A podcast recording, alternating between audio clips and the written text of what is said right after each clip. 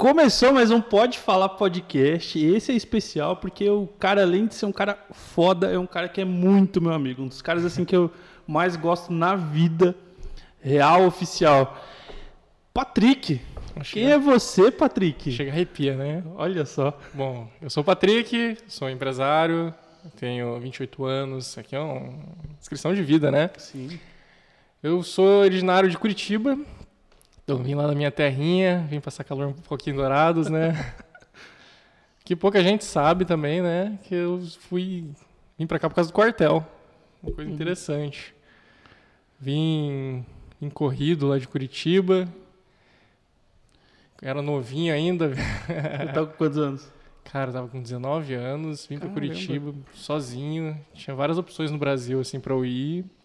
E eu resolvi vir para cá. E, o- o que que deu de vir pra Dourados? Cara, eu acho assim, que o que eu mais queria fazer na minha vida era faculdade. Queria ser biólogo. Inclusive, eu sou biólogo hoje em dia, licenciado em, em biologia. Mas eu queria fazer biologia para estudar realmente bioquímica, essas coisas. Estudei na Federal do Paraná há um tempo. E, e eu vi a oportunidade em Dourados, tinha uma cidade universitária, duas universidades, próximas ao quartel, inclusive do lado. Eu falei assim, cara, eu vou para Dourados para estudar. O quartel era um plus para mim, e depois acabou se tornando a atividade principal, né? Fiquei oito anos no quartel.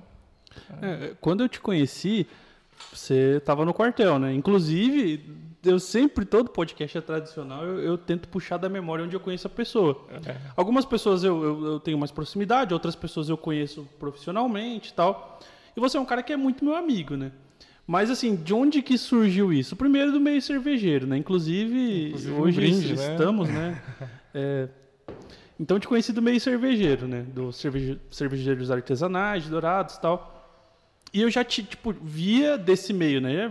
Sempre tinha os, as, as sabatinas, né? É. Sabatinada, tipo, ali o pessoal do mestre cervejeiro na época. Só que quando eu te vi realmente pela primeira vez que eu reconheci, eu falei, pô, aquele cara é o cara do, do, do, do rolê de cervejeiros lá. Eu tinha ido pra, pra Brasília pra tirar meu visto pra viajar pros Estados Unidos. Aham. E foi um rolo da porra, porque é, eu, per- eu fui, eu fui pra, pra- pra- no aeroporto de Campo Grande, né, pra pegar o avião pra Brasília. Eu ia num dia antes, tudo certinho, peguei o Airbnb. Aí foi uma amiga minha, a Bárbara, e na época tinha o, o, o mestre cervejeiro lá. E a Bárbara morava em Campo Grande, ela me levou no aeroporto, tal, falou, Aham. "Ah, vou lá esperar com você. E eu cheguei tipo umas três horas antes do voo lá. E aí a gente sentou no mestre cervejeiro e começou a beber. Moral da história, perdi o voo. E aí foi a correria da porra, mas enfim, outra história. E aí na volta, você também tava em Brasília. Tava. Tava Você tava com alguma coisa do quartel. É. E aí quando voltou, eu olhei, uai, eu conheço esse cara do, do, do, do, do rolê cervejeiro lá. E aí foi a primeira vez assim que eu reconheci. Aí depois a gente começou a conversar nos rolês cervejeiros, começou a se aproximar e foi. Eu, eu não Foi me natural, lembro de, né? eu não me lembro de que momento que rolou uma parada de ah, começar. Foi natural, tipo assim. É, Parece o, que o momento que eu lembro já, a gente já tava lá no quartel, lá, todo mundo muito É. parceiro no clube lá, todo mundo tomando cerveja, tomando É. churrasco. Sim, sim, bem, bem, bem por aí. Mas assim, Patrick, tipo, primeiro, são vários universos assim de que, de que eu te conheço, né? Primeiro do rolê cervejeiro. Isso. E, cara, você era um cara assim que pagava muito pau pra, pra cervejas que você fazia. Você era um dos caras assim que sempre a cerveja ficava boa.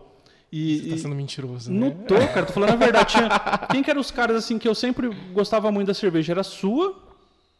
O, um cara que também sempre mandou muito bem era o Sérgio.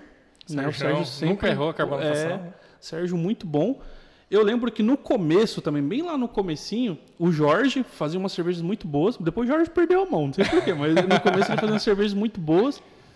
E, e era essa galera assim, aí vinha muita coisa assim também da galera lá que assim não, não dava muito pra tomar. Inclusive as minhas nunca foram muito boas. A gente errava a mão muitas vezes, né? Eu Uhum. acho que, na realidade, a gente foi evoluindo nosso, nossa percepção. Eu acho que eu fazia umas cervejas horríveis. Hoje em dia, se eu tomasse elas, eu falava, nossa, que cerveja ruim. Eu acho que a gente foi tomando mais. A gente É. virou bebedor e deixou de ser cervejeiro. Eu acho que É verdade. Acho que essa é a ideia. E a gente realmente trocou figurinha em muito, muito espaço, Uhum. em muita, muitas, muitos universos. Eu acho que, inclusive, uma coisa que o, o meio cervejeiro trouxe pra mim essa, com relação a essa amizade Foi quando você conseguiu me ajudar a formatar a empresa, inclusive. Você for, ajudou a formatar a, o Media Kit, né? De uma Sim, maneira geral. A, a- inclusive, quem não sabe, a, a arte da é, nona, ela foi feita pelo Tarcísio. É, inclu- inclusive ia chegar nesse ponto, porque assim, o que, que me chamou muita atenção? Você era um cara que estava no quartel, já oito anos no quartel, e aí de repente o Patrick é, começa a fazer pizza. Eu fui nas primeiras que você fez, você nem tinha o forno ainda, né? E aí depois com o forno, tem a história do forno. Tem a história do forno. E aí você falou, cara, vou abrir uma pizzaria. E era o, e as- já desde o começo, antes de você ter o forno, tudo já era muito boas pizzas. Como, como que surgiu tudo isso? Como que foi essa transição de você sair do quartel e já engatar, ó, empreender um negócio? Como que funcionou tudo isso na sua cabeça? Cara, primeiro que eu sempre gostei de, de empreender. Então, minha avó, ela tinha uma, tinha panificadora a vida inteira, né? Inclusive, ela é minha referência, né? Na questão de empreendedorismo. E desde que eu me conheço por gente, eu cresci na, na mercearia dela. Então, eu vivia lá pegando doce, salgadinho. pega- Antigamente tinha o bacon pendurado assim na uma vara tal, e cortava o bacon, comia, tinha aquela sardinha desidratada. E eu gostava muito de tentar fazer um dinheirinho, ajudava ela lá, ganhava um dinheirinho. Às vezes eu pegava, comprava uma rifa, antigamente tinha aqueles CDs né, de, de música, então eu ia no bar ali, vendia uma rifa para pro, pros bêbados para erguer um troquinho para mim. Eles adoravam, eu adorava, saía com dinheiro, sorteava lá, era uma alegria. E desde então eu criei essa, essa visão empreendedora. Fiz um projeto também, se não me engano, do FIES, junto com a Bosch, que era o microempresa lá em Curitiba, na minha escola. A gente criou uma, uma microempresa realmente. A gente vendia bolsas ecológicas, que nós mesmos produzíamos, então a gente tinha toda a questão de você comprar matéria-prima, você manufaturar e depois vender, colocar uma margem de contribuição tudo mais. E isso, acho que ao longo de todo esse processo, eu fui gostando muito do empreendedorismo. Quando eu estava no quartel, eu ganhava meu dinheirinho e tal, mas eu pensava em empreender. Eu já pensei em abrir lava rápido, já pensei em abrir fran- frango no, no balde, já abri, pensei em abrir comida mexicana. E assim, sempre pensei em muita coisa, muita coisa. E quando eu estava realmente saindo do quartel, eu ia receber um acerto, pensei assim, cara, eu gosto muito de cerveja, eu faço cerveja, sou cervejeiro, ah, quero abrir uma cervejaria. Falei, não, vou abrir uma cervejaria, beleza. Fui para São Paulo, numa feira chamada Brasil Brau. Tem pessoas de- do mundo inteiro, então tem gente da Inglaterra, tem gente da França trazendo lúpulo, tem chinês vendendo equipamentos industriais absurdamente grandes, assim, equipamentos muito, muito maneiros. E só que o problema é que o valor é muito alto para você empreender nesse, nessa área. Você tem alguns entraves legais também no município, que tem a questão de zoneamento, a cervejaria ela é considerada fábrica, então isso acaba dificultando um pouquinho com relação ao zoneamento urbano. Então, teoricamente, uma, uma micro cervejaria, que era a minha ideia, que é um brew pub, é, que é um bar com cervejaria, ele teria que ser localizado numa área lo- é, longe do centro, por não estar no zoneamento urbano. E tudo isso, assim, culminou para eu desanimar e desaquecer um pouco dessa ideia. Sempre gostei também de cozinhar, então falei assim, se não der certo cervejaria, então vou cozinhar alguma coisa. Pensei em abrir um, um, um beer garden, também em Dourados. Foi uma ideia que acabou indo pra É. frente, troquei ideia com... Eu lembro um até, você tinha até o nome todo. Tinha tudo. É. A gente já tava. A gente abriu um, um brew shop também que não foi pra frente por conta de questão de tributária. Né? A tributação no, no Mato Grosso do Sul ela é muito alta e ela Não é fácil ser cervejeiro no Brasil, aqui é mais difícil ainda. Cara, é né? difícil. Tem, tem loja de cerveja, é, de insumo cervejeiro que não vende aqui pro estado, né? Por conta da tributação. Uhum. E daí eu comecei a fazer pizza em casa, né? Testei uma receita lá, porque eu comi uma, uma pizza fantástica em Cascavel, comi uma legal em- em Campo Grande. E eu falei assim, cara, tem um tipo diferente de pizza. Tentei fazer em casa. Surgiu uma oportunidade com o Sebrae pra gente ir lá pra, pra São Paulo para uma feira chamada Fispal Food Service, que vende equipamentos para cozinha profissional. E eu fui para lá.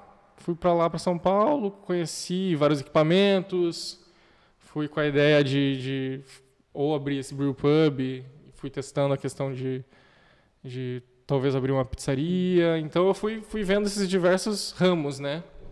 E quando eu estava lá em São Paulo, eu comprei um curso de um cara fantástico chamado Patrick Catapano. Patrick também. É, meu, meu xará. ele, que ele é meu mentor, né, com relação ao mundo da pizza. E lá eu decidi, falei assim, cara, é, se é para ser, vai ser isso. Eu acredito já na pizza que eu já fazia em casa. Eu falei, cara, já é uma pizza muito boa, é um diferencial. Resolvi permanecer em Dourados, porque eu acredito que Dourados é um celeiro de oportunidades. Tem Sim. muito campo para ser melhor. Eu acredito que tem muita coisa para melhorar ainda. Tem muita coisa boa agora, comparado quando eu cheguei, mas tem muita coisa para melhorar. E eu falei, vou abrir uma pizzaria com uma pegada diferente, que é uma pegada de da farinha farinha 00, uma pizza clássica italiana, uma fermentação lenta, um ingrediente de qualidade, tentando uh, trazer um produto de melhor qualidade a um preço mais acessível.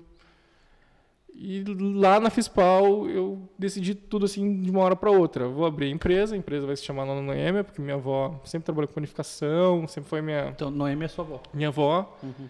minha, minha mentora, né? Uhum. E lá eu decidi, assim, vou pesquisar os equipamentos de pizzaria e vou abrir uma pizzaria em Dourados.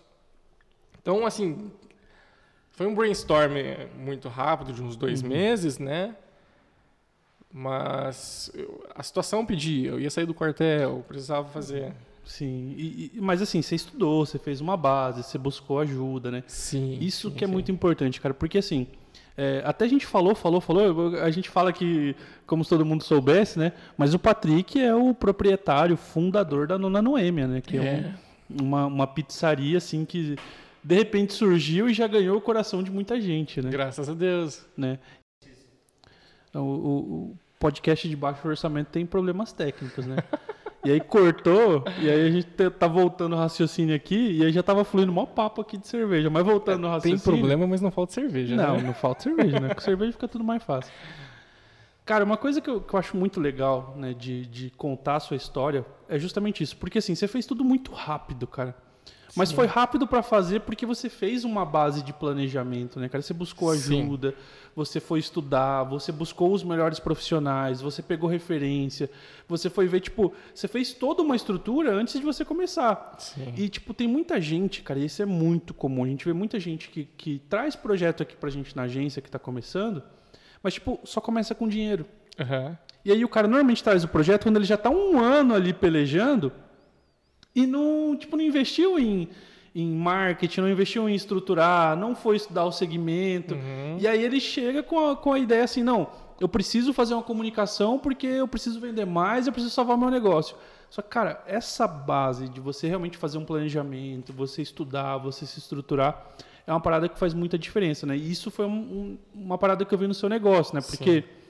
É, como eu falei, de repente o Patrick virou pizzaiolo, é. mas é, assim, foi rápido o processo como um todo, né? Mas foi. antes você estudou, que, como funcionou esse processo aí? Olha, uma coisa que eu aprendi é que você tem que errar, mas errar rápido, né? Então, a gente errou muito no começo. No começo a gente errou.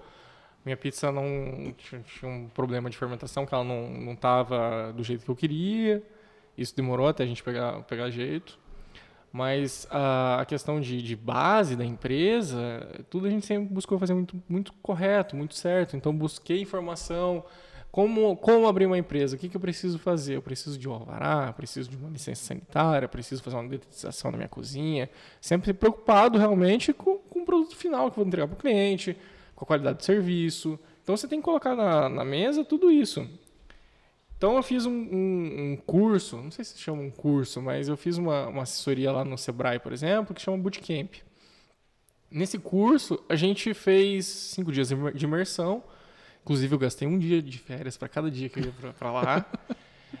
Mas valeu a pena. Foi nas férias? Fui nas férias. Caramba. Eu fiquei dois anos sem férias no quartel. Uhum. Justamente para investir na minha carreira profissional. Pós-quartel, né? Pós-quartel. Uhum.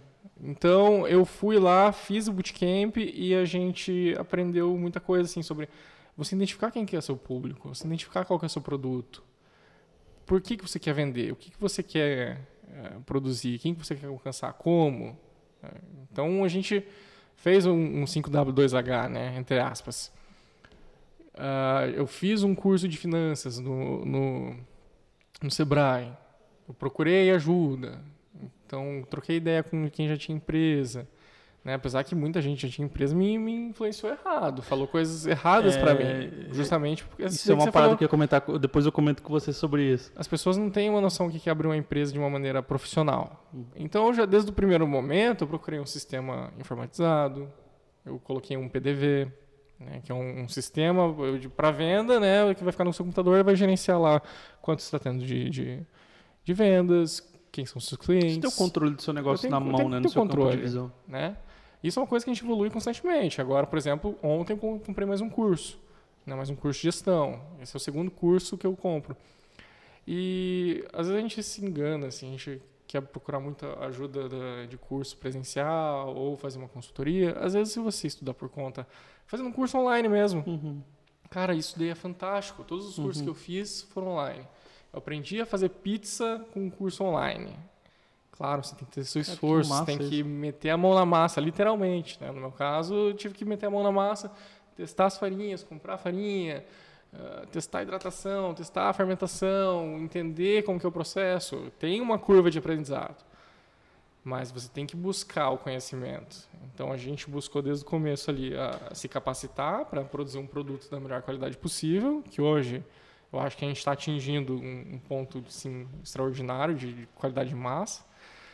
É uma coisa que eu almejava há muito tempo, estou conseguindo agora. Faz, faz, seis meses que a gente está com uma massa assim, com uma constância muito boa, com uma qualidade muito boa, fornecedores muito bons. E a gente teve uma base de sistema, uma base de, de, de, de tudo, né? Cara, isso é muito legal, assim, porque como você falou, né? Tipo, muitas vezes a gente tende a ser o artista do negócio, né? Então o produto é importante, né? E eu vejo muito isso, principalmente aqui em Dourados. Exemplo, restaurantes que começam muito bom. Sim. Cara, muito assim. Eu lembro de um restaurante japonês que, cara, eu falei, mano, é maravilhoso. É maravilhoso. Eu vou, vou mencionar aqui, é o Nobu. Uhum. Né? Cara, era, era muito gostoso. Eu, a primeira vez que eu fui lá, eu falei, cara, que experiência incrível. Tipo, era tudo muito gostoso, o atendimento era muito bom, tipo, o método era muito bom. Na segunda vez eu fui e falei, cara, é muito bom mesmo. Na terceira vez eu já falei, o que aconteceu? O que aconteceu? Constância. Na quarta, eu fui e falei, não, peraí, eu tô no mesmo restaurante. Na quinta, tipo. Então, tipo assim, é, é, muitas vezes a gente foca só no nosso produto em si, mas essa questão de você saber gestão, de você saber gerenciar e tudo mais. Focar em processos, né? Eu acho que uma coisa que a gente está aprendendo muito lá na empresa é focar em processo. Então a gente tem todo o processo da cozinha, por exemplo, a gente começa o pré-serviço, né? O serviço ele começa muito antes do que o horário do expediente nosso. É, começa desde a compra, desde o contato com o fornecedor, recebimento de insumos, verificar a qualidade deles. Cara, eu vejo a temperatura que o meu insumo chega, eu peso o meu insumo que está chegando. Isso daí é uma coisa que muita gente não faz uhum. e tem muita gente que perde dinheiro nisso. Inclusive fornecedor grande, empresa grande, uhum. empresa nacional.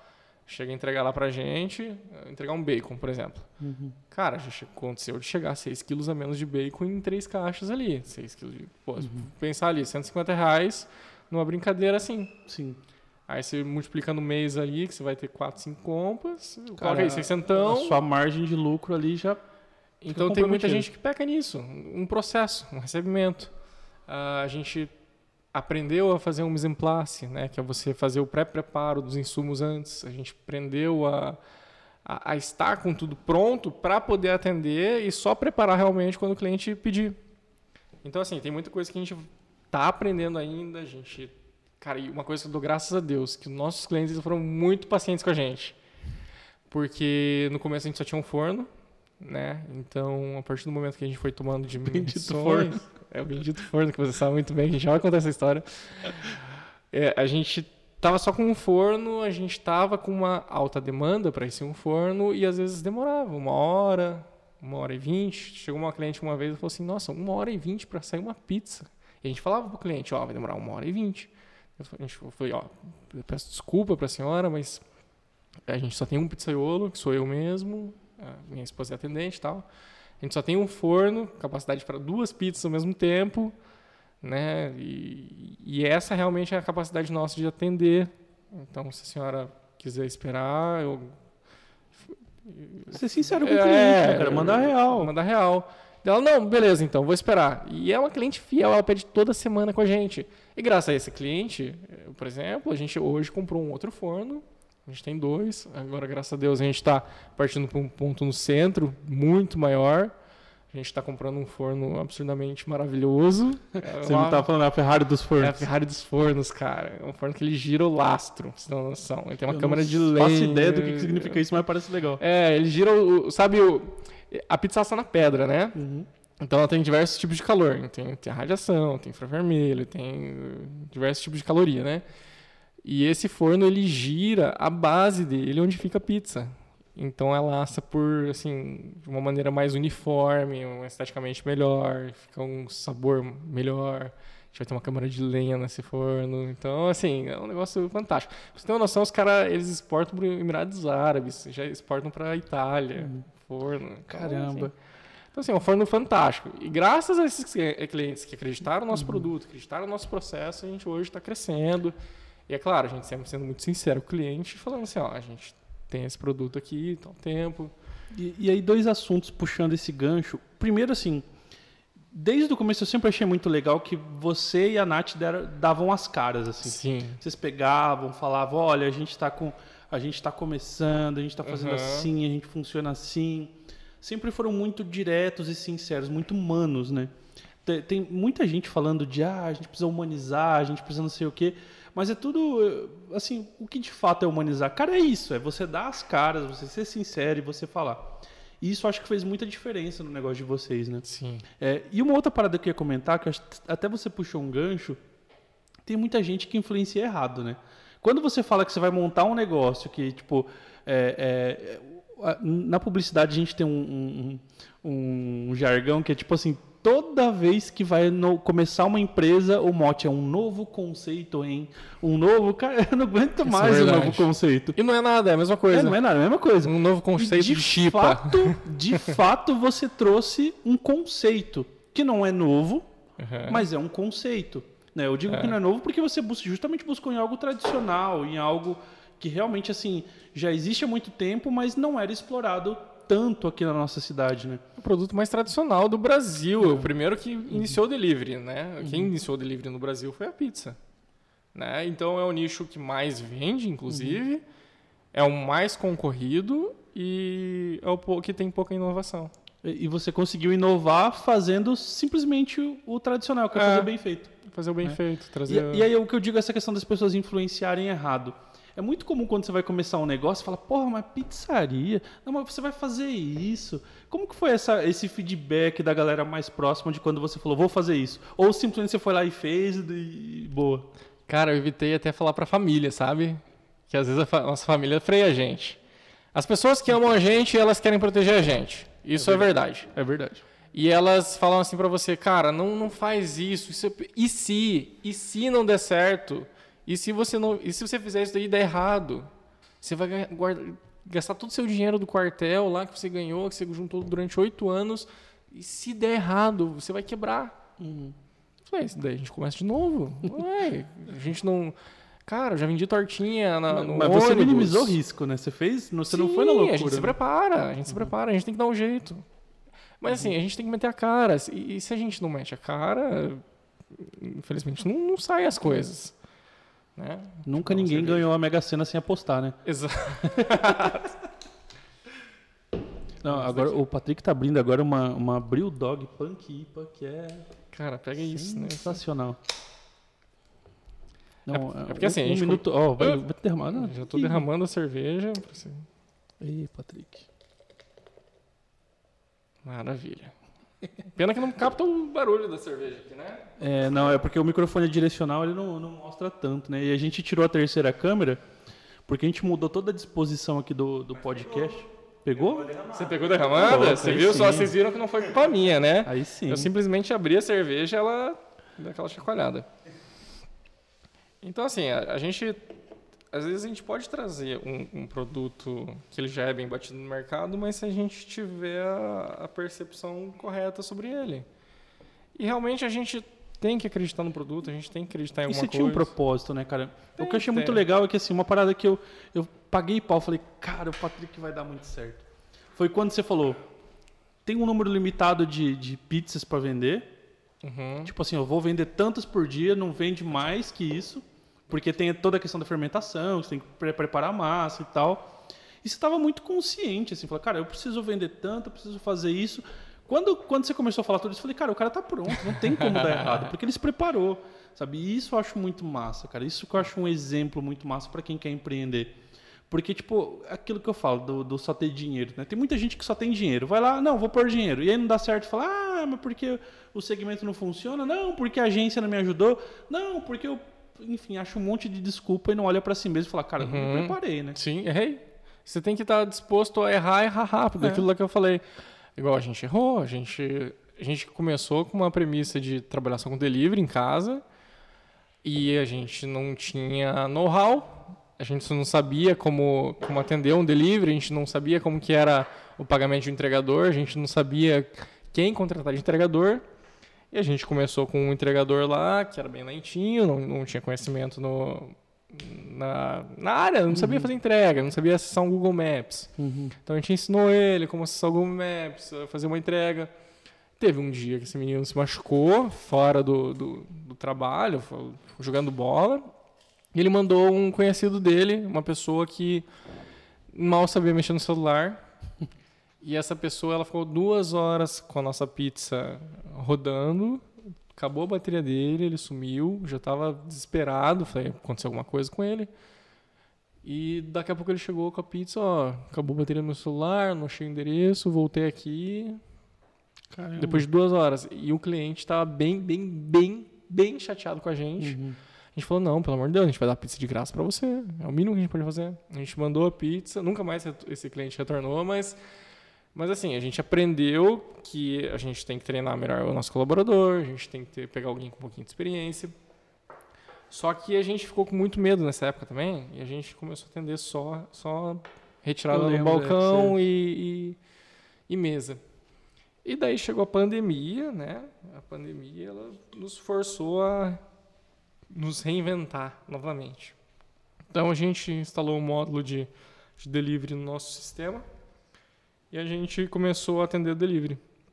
E isso foi uma mudança assim drástica na empresa, porque a gente vendia um número X de pizza, a gente começou a vender três vezes mais, ah, adotando a estratégia certa do atendendo. E você fez canal próprio, né? Canal próprio, porque os canais ah, pagos, né? Às vezes as pessoas não conhecem, por exemplo, um iFood, um Uber Eats, são plataformas de, de marketplace que elas hum. te expõem lá, são realmente umas vitrines virtuais que elas expõem sua loja para pessoas que não conhecem, só que elas cobram uma taxa muito alta, 16,5% a 27,5%, por exemplo, quando você é conta com uma, uma entrega do iFood, por exemplo. Uhum.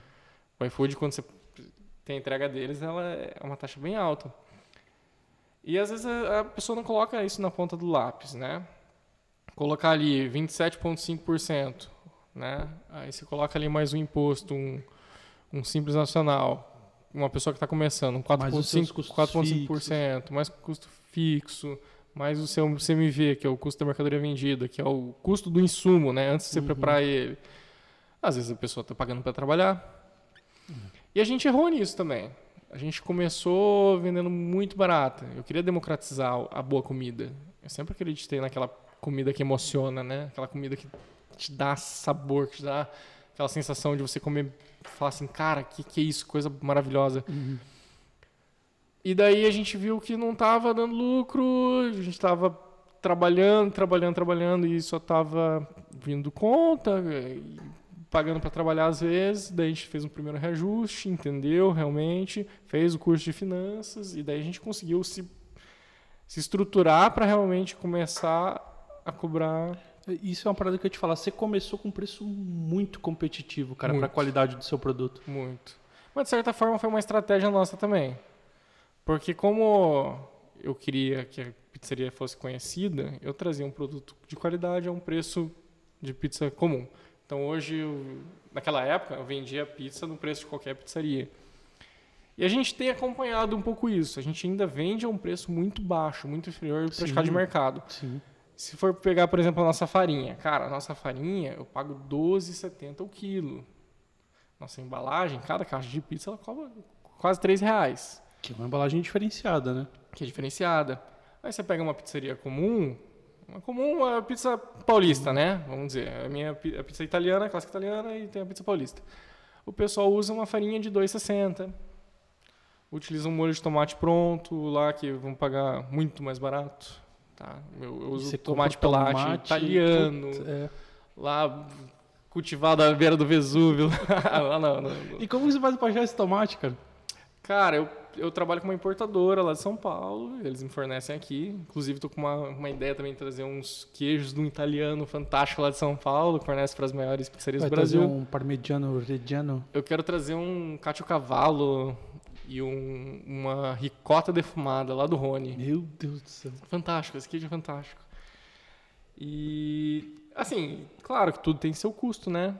Então, mas mesmo assim a nossa pizza é muito, muito, muito competitiva. Tem preço até de, de várias pizzarias. Tem, tem, tem uma, uma pizzaria em Campo Grande que, que eu não diria que é o mesmo conceito, mas que segue a mesma linha né, de, de, de produto, né? E, e, cara, o preço de vocês é muito, Muito mais barato. competitivo. Muito, mais. Muito. Eu fui para São Paulo agora ver os fornos, que agora comprando esse forno. E, cara, a pizzaria mais, mais barata que eu achei no iFood lá em Guarulhos tava 50 reais. Caramba. 50 reais é a pizza mais barata. Assim. Então, a gente já tá muito abaixo disso. Uhum. né? E a gente tem sofrido bastante com os reajustes. A gente está numa crise muito grande agora, então combustível está alto, todos os insumos vão Importação, aumentar, importação, dólar, o euro estão muito altos, então minha farinha, meu tomate vão aumentar. Então essas coisas aumentam muito o nosso preço, mas a gente tem que trabalhar e sempre reajustar o preço para cobrir os preços da empresa Pra não também, diminuir a qualidade também, né? para não diminuir qualidade. Isso que eu acho uma coisa foda, né? Tem muita, muita empresa nesse ramo de alimentação você, cara, você tá acostumado com a qualidade, aí de repente cai a qualidade. É. Cara, eu acho muito mais justo você falar, puta, tem Não que aumentar o preço. É, ou aumentar o preço. É. Ou, não sei, né? Porque é foda, você tá acostumado com um padrão e de repente cai a Uhum. qualidade. Eu acho que é pior do que aumentar o preço. Sim. A gente trabalha com insumo, o catupiry, por exemplo. Nosso catupiry é original. Cara, eu tenho uma dificuldade para achar ele aqui. A gente é uma das pizzarias que mais consome catupiry aqui no- na cidade. Inclusive, a gente vai fazer uma ação logo com, com os produtos da catupiry aí, justamente por conta disso. E, cara, se eu não tenho catupiry, eu não, não coloco a pizza. Se eu vou comprar um outro requeijão com amido lá, um negócio que vai fazer mal pro meu cliente, vai dar azia pro meu cliente, não vou colocar. Eu cheguei para Itaporã buscar buscar catupiry no final de semana, justamente para ter. Já cheguei a pagar o triplo do preço, justamente para ter, mas para manter a qualidade. É assim, então você tem que acreditar muito no seu produto, você tem que acreditar no seu propósito, que, para que, que você está ali. Você tem que estar disposto, às vezes, a perder um pouquinho de dinheiro. Porque seu cliente, ele é o seu cliente, cara. Você tem que tratar ele da, da melhor maneira possível. Você tem que mostrar para ele que você valoriza ele, que você tá ali por ele. Porque é ele que paga as suas contas no final do mês. E, cara, tá disposto a errar, mas errar rápido. Corrigir seus erros. Cara, é- é- essa é uma parada importante, né? Se você vai errar, erra rápido, cara. É. Porque se permanecer no erro é, é quase um erro fatal, né? Sabe um erro que eu vejo muito em Dourados? Que as pessoas veem um negócio bombando e elas vão lá e querem abrir outro igual. Sem conhecimento. Aquele negócio. Eu só entra com dinheiro. Aí você para e pensa assim, cara, como que essa pessoa paga as contas? Você olha ali, três funcionários na cozinha. Isso daí pode ser, se aplica a qualquer tipo de negócio, né? Sim. Três funcionários na cozinha, aí você coloca ali imposto, taxa da máquina de cartão, custo do insumo, aluguel, energia. Você fazer as contas, você paga pra trabalhar. Cara, você paga para trabalhar. E daí a gente vê um monte de empresa que abre porque tal empresa tá abrindo, porque é moda, porque é não sei o quê, e daí fecha, cara, e vai trocando de dono. Mas não dá certo, porque as pessoas às vezes querem praticar um preço que elas não, não conseguem trabalhar. Sim. E às vezes a- o, o próprio consumidor ele acha que se você está cobrando um pouquinho mais caro, você está querendo ficar milionário. Mas não, você só está querendo manter sua empresa aberta. É. Que é difícil de empreender. É difícil. Não, é- cara, é- é- como você falou, a gente é cliente, né, cara? A gente sabe É, a gente gosta de ser bem atendido, a gente gosta de, de ter esse cuidado e tal, mas, cara, sendo dono do negócio também, você precisa manter esse equilíbrio, né? De, tipo, Sim. cara, saber que você precisa atender bem seu cliente, você precisa atender as expectativas, mas você precisa manter seu negócio vivo, cara. E se você só for na onda de preço, só for na onda, tipo, de, não, eu preciso ser competitivo e tudo mais, e esquecer de gestão, esquecer de qualidade, esquecer de melhoria de processo, cara, vai dar errado. Às vezes a gente julga, pelo menos eu, eu quando era mais novo, não tinha muita cabeça com relação a isso, a negócio. Eu julgava, falava, cara, mas é muito caro eu precificava o, o trabalho e o serviço dos outros, sabe? A partir do momento que eu comecei a trabalhar, eu comecei a dar mais valor para essas coisas. Comecei a entender um pouquinho o fluxo do, dessas coisas. E você vai vendo que as coisas têm o seu custo. Realmente as pessoas montam Sim. a empresa para dar um lucro. É, mas mesmo que ela seja apaixonada por, por aquilo, ela tá querendo ganhar dinheiro. Ela quer cara, pagar as contas delas também. Tipo, você se apaixona. Eu, eu, por exemplo, cara, eu sou apaixonado pelo que eu faço. É, eu tenho outros negócios, eu tenho outras linhas de investimento também. Cara, mas a minha paixão é isso que eu faço. Sim. Eu gosto de trabalhar com marketing digital, eu gosto de trabalhar com resolver problemas, sabe, dos meus clientes e tal. Só que meu, eu, eu, eu, toda vez eu conto a mesma história. Não tem um podcast, não tem um podcast que eu não falo isso. Tá com... Já não aguenta mais ouvir. Não, mas, mas, eu não ouvi ainda. Eu, eu, ouvi, eu ouvi um podcast que eu ouvi, mas estou disposto. Não, tipo, a questão é assim, o que eu entendi foi que quando eu deixei de trabalhar volume e eu trabalhei qualidade, é. cara, fez total diferença. Fez total diferença. Tipo, é, a gente começou a ter uma saúde financeira melhor, a gente começou a entregar mais qualidade. Claro que sempre existe problema, você tem questão de equipe que muda, você tem cara, uma série de questões que podem ali ter, ter eh, imprevistos. Mas você está sob controle, você está no controle, né? E a gente começou a ter saúde mental e financeira depois que a gente entendeu isso, cara. Começou tipo, a investir mais em qualidade e menos em quantidade. É, lá na, na pizzaria também. A gente estava focando muito em preço, preço, preço. E é na, naquele ponto lá, uhum. né? A gente estava ganhando dinheiro. A gente falou, cara, vamos reajustar. Teve cliente que não, não entendeu. A gente perde esse cliente, infelizmente. A gente entende, né? Às vezes a pessoa não tem condição financeira de pagar o, o produto, o serviço mas a gente entrega a maior qualidade possível. A gente entrega, tenta entregar o melhor, o melhor trabalho, né? Aquilo que a gente acredita, aquilo que a gente coloca a alma, corpo e alma. E eu, eu vejo você também na, nesse trabalho aí de toda a questão de marketing, hum. questão de trabalhar com pessoas. E sabe o que eu acho que é mais legal do, do empreendedorismo? Você poder mudar a vida das pessoas, cara. Cara, isso é muito legal, né, cara? Quando você percebe que você começa a fazer diferença, né? Você não se toca quando você vai abrir um negócio, né? Mas a partir do momento que você tá lá trabalhando, você começa a empregar pessoas, você começa, às vezes, às vezes até você se envolve pessoalmente com as pessoas, pessoalmente com as pessoas, ótimo isso, né? Mas emocionalmente, você você consegue fazer com que aquelas pessoas elas tenham um lugar melhor na sociedade, elas consigam uh, galgar os objetivos delas, então atender as necessidades delas, está gerando ah, só uma renda, mas cara, já é alguma coisa. Cara, mas é, é às vezes é, sendo é um degrau, líder, né? né? Então, assim, você ajuda muito essas pessoas, eu acho muito legal. Cara, é, isso é muito legal, porque assim, aqui na agência, a maioria das pessoas que começam com a gente começam assim, não do zero, mas começam muito do nível básico e vão evoluindo, até que tipo se tornam profissionais. E assim, cara, eu não tenho. Infelizmente, a gente não tem um, um mercado tão maduro a ponto da gente criar um plano de carreira e tudo mais. Uhum. Só que, cara, essa passagem né, de você poder oferecer mais do que um salário, mais do que um emprego, mas oferecer uma experiência, oferecer algo que vai transformar a vida daquela pessoa, cara, às vezes a gente não se liga nisso, mas faz muita diferença, né? Faz, faz. Inclusive, eu tenho uns negocinhos lá pra te, pra te mostrar lá de plano de carreira. Legal. Massa, cara. Legal. Tô fazendo legal. uma consultoria agora com o Sebrae de, de RH. Márcia Belli, é fantástica, aquela mulher. Falei pra ela, ó, você é um anjo que apareceu na minha empresa, porque ela tá organizando, me ajudando a organizar, assim, a questão de contratação. Mande-me, por favor. Eu vou te mandar, com certeza. Ó, o Sebrae, quem, quem quer empreender e não conhece o Sebrae, vai atrás do Sebrae. Sebrae, Senac, Cara, são instituições. Quando eu comecei, eu também fiz, cara, fiz muito curso no Sebrae. Cara, ajuda muito. Às vezes você está perdido, você, você precisa de uma ajuda de, de, de gestão financeira, porque você não sabe precificar seu produto. Às vezes você consegue tirar uhum. seu pé da cova para pelo menos conseguir andar. E, e, é engraçado, né? Como que a gente complica tudo e aí de repente uma coisa simples que faz toda a diferença, né, cara? É só uma questão de alguém te falar. Oh, uma mudança tá ali, de chave. É. Só te aponta a direção e já tipo, parece que abre todo um leque de oportunidades né, e possibilidades. Cara, é, é extraordinário como, como a ajuda e, e, a sua vontade, é claro, é. né?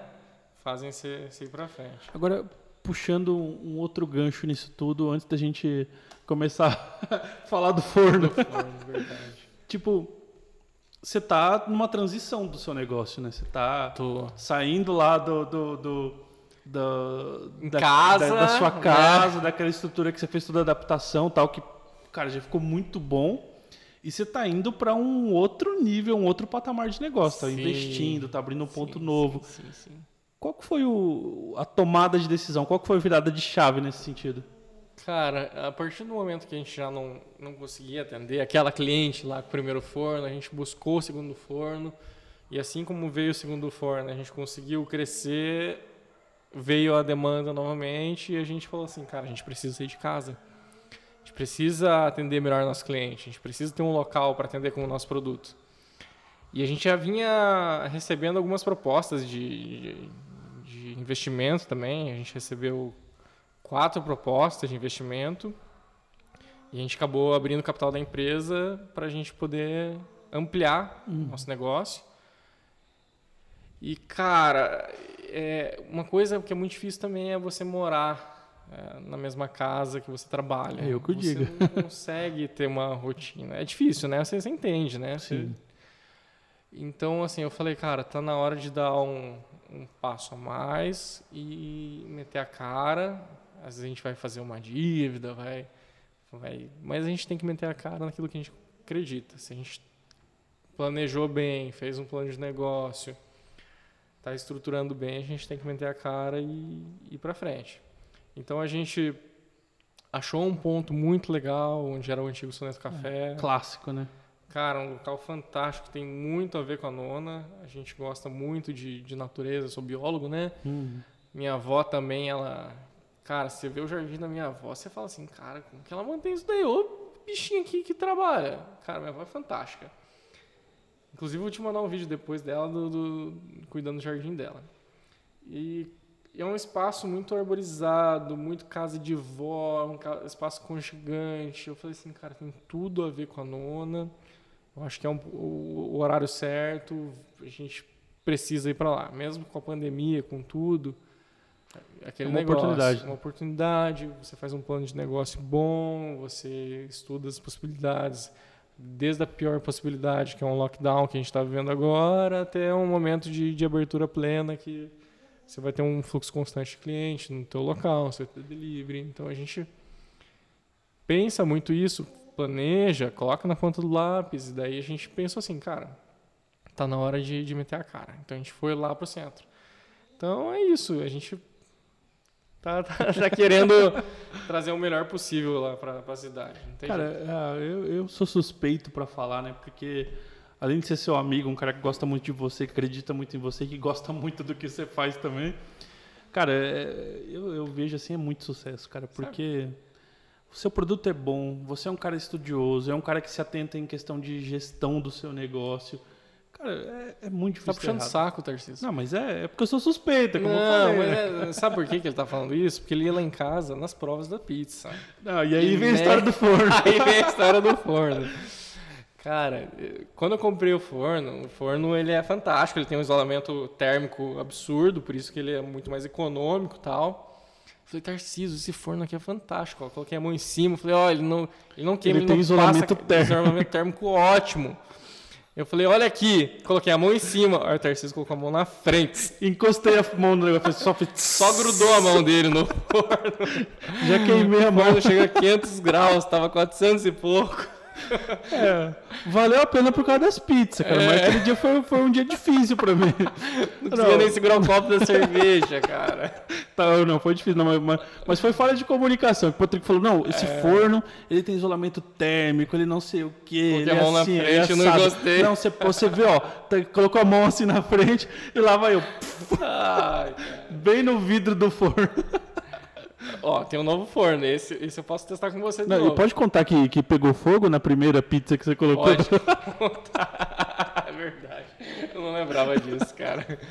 Primeira pizza. Cara, que, cara, você vai começar a fazer pizza, você acha que é muito fácil. Olha pro pizzaiolo girando aquela pizza lá, abrindo massa. É um negócio super simples. Não, não, não, eu demorei muito tempo pra pegar o jeito. Cara, eu mexia na pizza, a pizza tava mole. Porque a pizza é assim, a pizza é uma massa, é um pão, que enquanto ela não estiver assada, ela tá mole, ela tá flácida e você vai rasgar ela se você meter a pá. Aí eu ia fazer o quê? Eu não queria que queimasse e metia a pá. Cara, eu rasgava a pizza, saiu recheio no meio.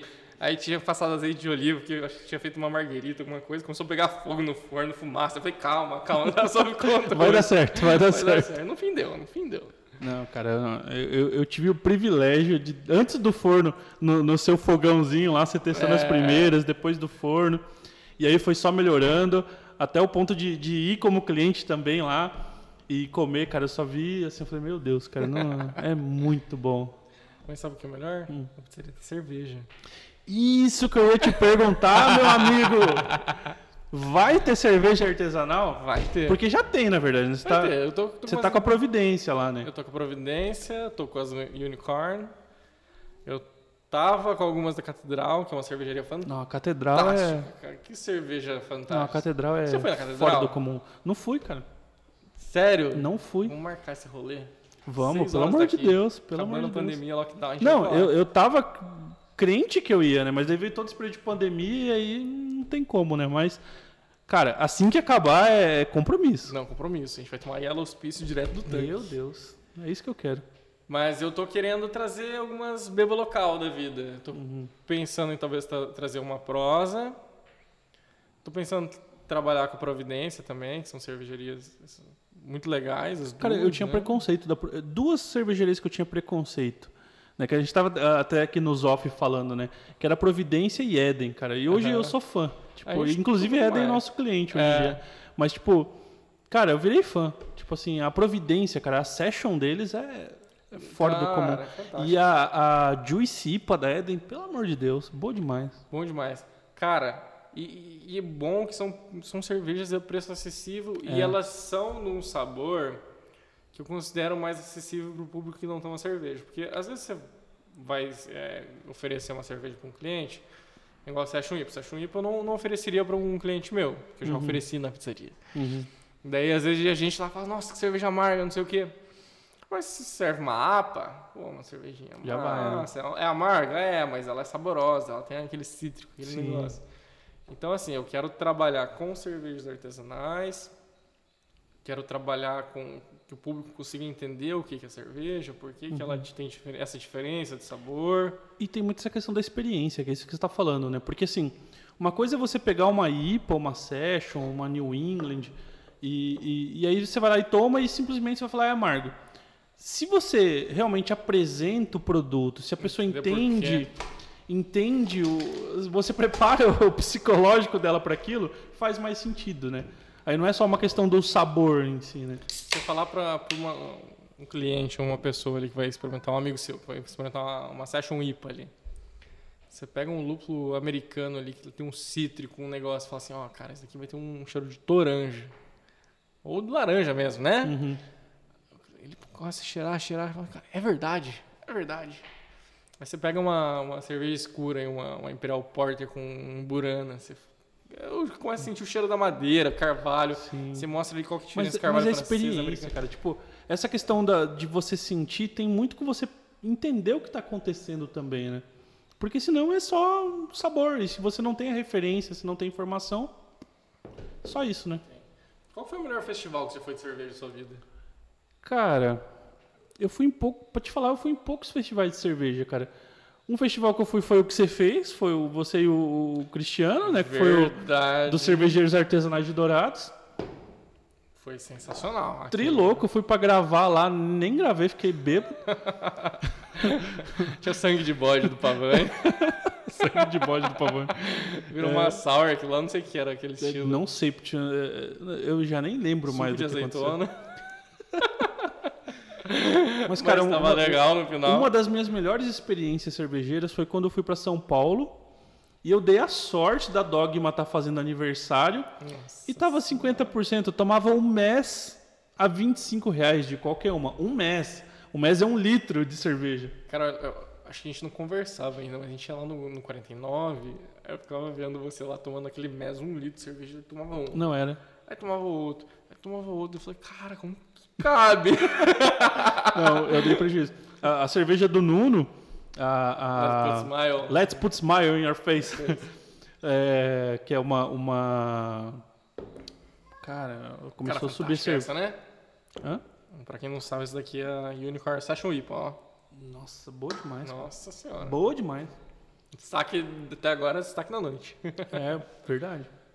É, qual que é a- o estilo mesmo da do Nuno? É uma, uma IPA? Não é, cara, é uma... Não, APA.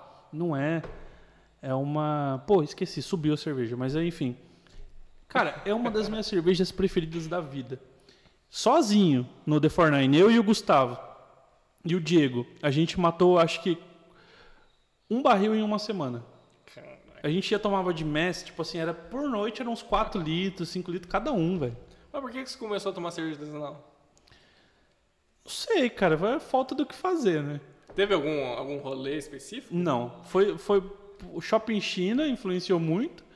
Tipo, há, há muitos anos atrás, quase 10 anos atrás, o, o- o Gustavo, meu amigo, né, o japonês, a gente, tipo, comprou um dia e trouxe, começou com o famoso começar com Vais, né? Sim. Tomando Ah, é Erdinger muito barato no, no Paulaner. Shopping China, Paulaner, HB, Uhum.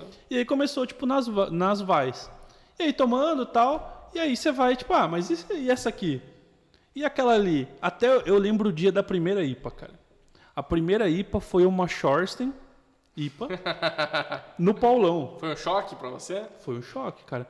Eu lembro que a gente pediu a Shorsten e quando tomou foi aquele tipo assim.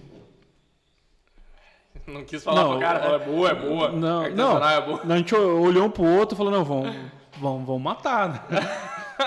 E aí, cara, e ela nem, tão, nem é tão amarga Não assim, é. né? Hoje em dia eu só sinto gosto de laranja, né? É. Mas, tipo, na- eu lembro que foi o primeiro, o primeiro, o primeiro contato ali. E aí depois eu comprei uma Vixno da Colorado, na época que ainda Uhum. era artesanal mesmo. Que era da Colorado É, mesmo. e aí, e aí foi indo, cara. E, e é uma mudança tão sutil assim que você vai adaptando o paladar, você vai se acostumando e você vai experimentando outras coisas. De repente, assim, não sei, você, você já já não, não sente mais o gosto da Skol, não sente mais o gosto da Antártica. Sente aquele cheiro de manteiga na, na, quando você abre É, aquela você- fonte. eu, com todo respeito, mas, cara, você toma. Eu tomo qualquer coisa, igual a gente tava brincando outra. né? tipo, cara, uma coisa é você começar a tomar. Tipo, ah, vou, vou tomar uma. Sei lá, uma. Uma Skol, por exemplo. Uhum. né? Eu vou pegar uma Skol, vou tomar. Se você só tomar ela bem geladinha, só tomar ela. Sim, churrasquinho, pá, vai, claro que vai. Mas você toma, por exemplo, uma dessa, uma Session. E depois você toma uma, uma Skol, você não sente gosto de nada, você sente gosto de É. papelão. Essa é verdade. Né? Então, Cara, eu- comecei a, a tomar cerveja artesanal em Curitiba, né? Então lá sendo uma cervejeira muito mas- mas você forte. exibido, né? Porque Curitiba Ah, não sabe para, brincar, né? Não cara? é assim. Pô, Antigamente, dezão- antigamente não era. dezão assim. pint no pizza, Era assim. de só era cerveja boa. Era assim no pizza. Tem o pizza WTF que tinha, né? Porque agora com a pandemia acho que deu uma, uma quebrada boa. Mas eu lembro que tinha uma rua lá que era o pizza, igual o Tarcísio estava falando. É, Cara, era uma pizza quadrada, molho de tomate bem de leve, um molho italiano também, se não me engano. Cogumelo, uma batata, um, cara, umas coisas diferentes. Um cogumelo que ficava fantástico aquela pizza. Você pagava 5 no pedaço de pizza, você pagava 10 no copo de 500ml de chopp. E daí eu nunca sabia o que pedir. Porque eu pedia o, tinha o Pilsen, né? E daí eu queria experimentar os outros. Aí tinha a APA e a IPA. Como eu ia muito quebrado, ia sem grana, aí ia uma vez por mês. Aí quando eu ia lá, eu nunca lembrava qual que eu gostava de tomar. Eu gostava da APA, porque eu achava a IPA muito forte. Aí eu tomava IPA, eu falava, cara, tá muito forte. Eu acertava a APA, eu falava, cara, é essa aqui. Eu tomava a noite toda. Cara, aí teve um dia que eu não tava mais sentindo. Eu falei, cara, IPA isso é maravilhoso, cara. Eu já, já gostava muito mais que ela. Aí teve uma vez que eu peguei uma Petroleum da Doom. Nossa. Cara, Petroleum. aquela cerveja fantástica, né? Só que eu peguei um pint dela. Eu peguei um pint da Petroleum. Tem uma noção? A cerveja tem, sei lá, 9% de álcool. É uma Dunkel, né?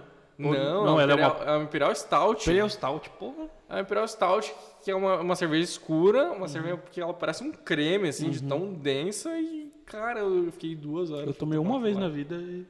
É que eu não sou fã das... das- Pra você ter uma noção, eu comprei o pack da, da, da Petroleum, que tem petróleo chipotle, chipotle, não sei como falar.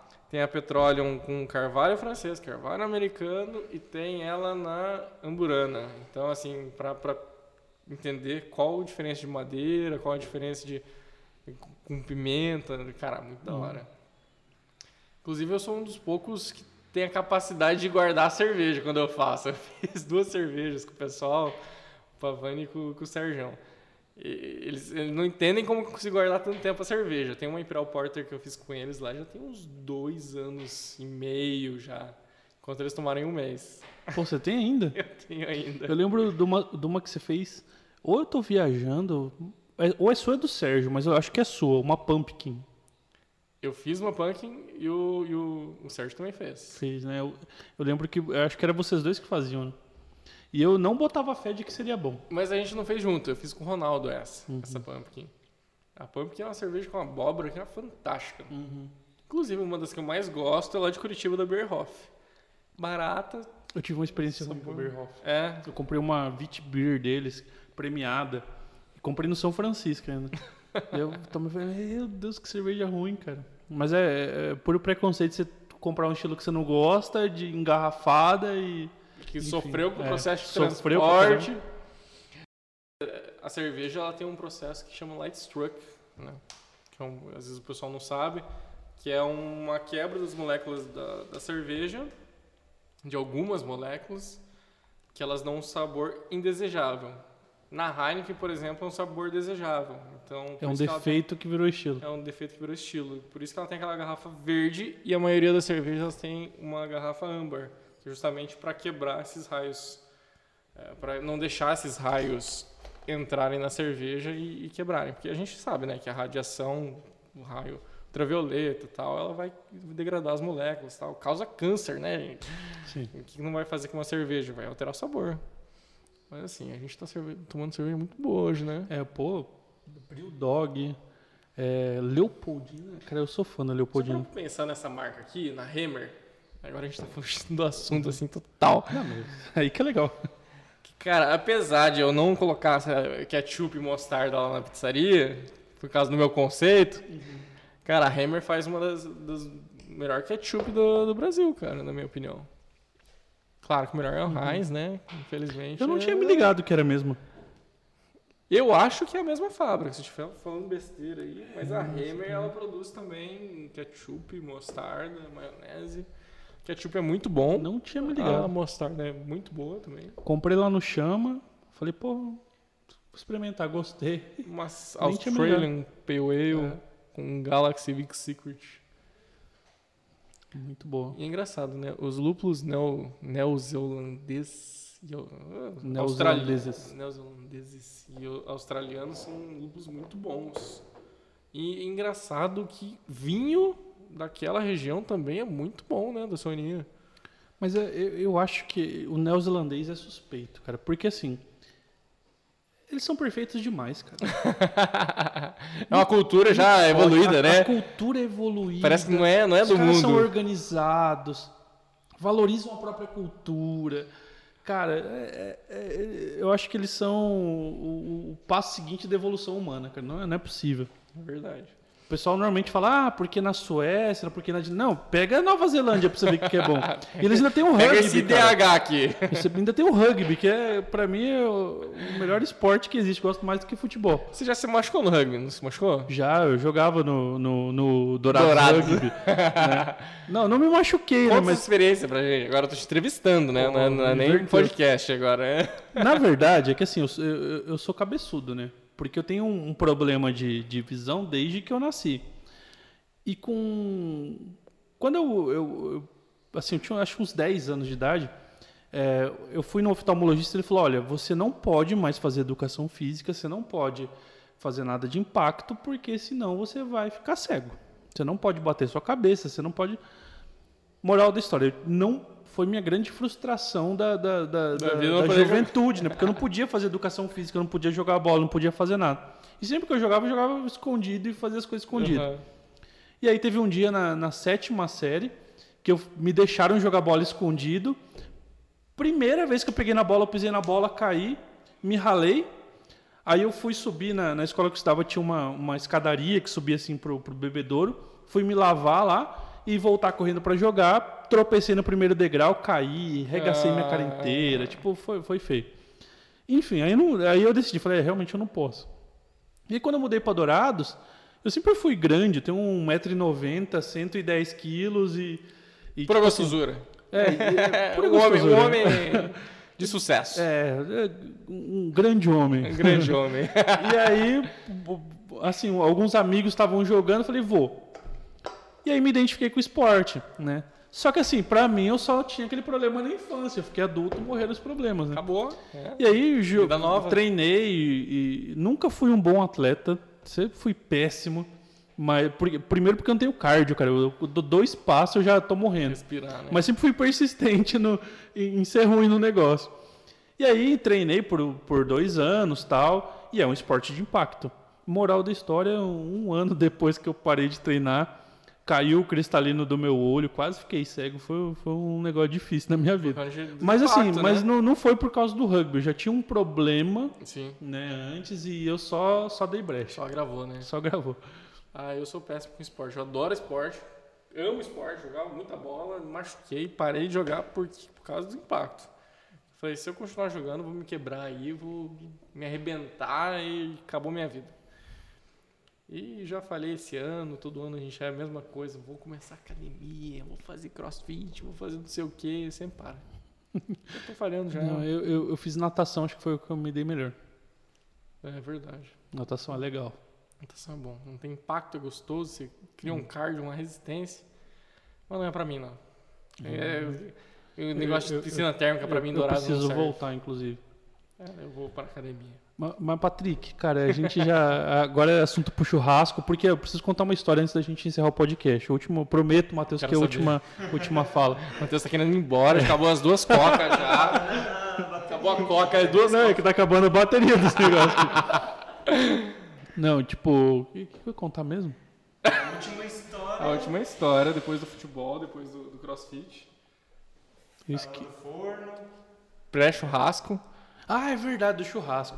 Ah, agora você é churrasqueiro. Agora eu sou churrasqueiro. Cara, antes, é eu- antes, eu dava, antes eu dava o golpe no Patrick. Eu falava, Patrick, vamos fazer um churrasco em casa? Aí o Patrick vinha ele que fazia churrasco. E aí agora, hoje eu prometi pra ele, eu falei, eu, eu- eu sou churrasqueiro, cara. Eu vou, vou fazer pra você a- a- o assado de tira. Comprei um Prime Rio. E derrubou a a derrubou, cerveja, que porque, derrubou. claro, falei que ia derrubar. E assim, a gente termina o podcast, né? Com, com toda a classe. com toda a classe e vou provar pro Patrick que eu virei churrasqueiro, ver cara. é É, churrasqueiro mesmo. é isso aí. Cara, Patrick- queria agradecer. Não, eu que tenho que te agradecer, cara. Queria agradecer porque a gente faz muito tempo que a gente conversa, né? É, Verdade, só cara, pelo fato de pandemia, estar né, aqui cara? pra gente É. bater um papo, ela é muito legal. É, inclusive, assim, a gente mudou toda a estrutura do podcast. A gente tá gravando vários ao mesmo tempo por conta de justamente de pandemia para ir soltando. Então, eu nem sei quando que vai sair esse esse nosso podcast. Mas, assim, essa pandemia distanciou a gente um pouco, mas, cara, o amor continua o mesmo. amor é o mesmo. Só deixa eu agradecer, agradecer uma pessoa que é muito especial pra mim, que é minha esposa, né? Porra, né? Porque, ó, sem, sem um porto seguro, a empresa não vai pra frente. Sem Ah, que você tenha al- alguém por quem lutar, alguém pra trabalhar você, você se foque, nada vai pra frente. Se você tiver um objetivo, coloque esse objetivo lá na frente, trabalhe com as pessoas certas e, e mete bronca. A Nath é foda. Não, ela é demais. Mas é isso aí, cara. Muito obrigado. Eu Daí, agradeço. daqui a gente continua tomando mais umas. tomar uma, E duas. continua falando de cerveja. Não, e tem mais na geladeira ainda, cara. Maravilha. Respeita. Tem coca pro Matheus. E tem coca pro Matheus, porque o Matheus não tá tomando cerveja, né? Mas beleza, cara. Brigadão. Valeu, cara. Obrigado. Continuamos a conversa e se, assim, a galera quiser que a gente conversa mais e continue falando sobre outros assuntos, a gente... imposto, faz outro podcast. Desgraceira de empreendedor.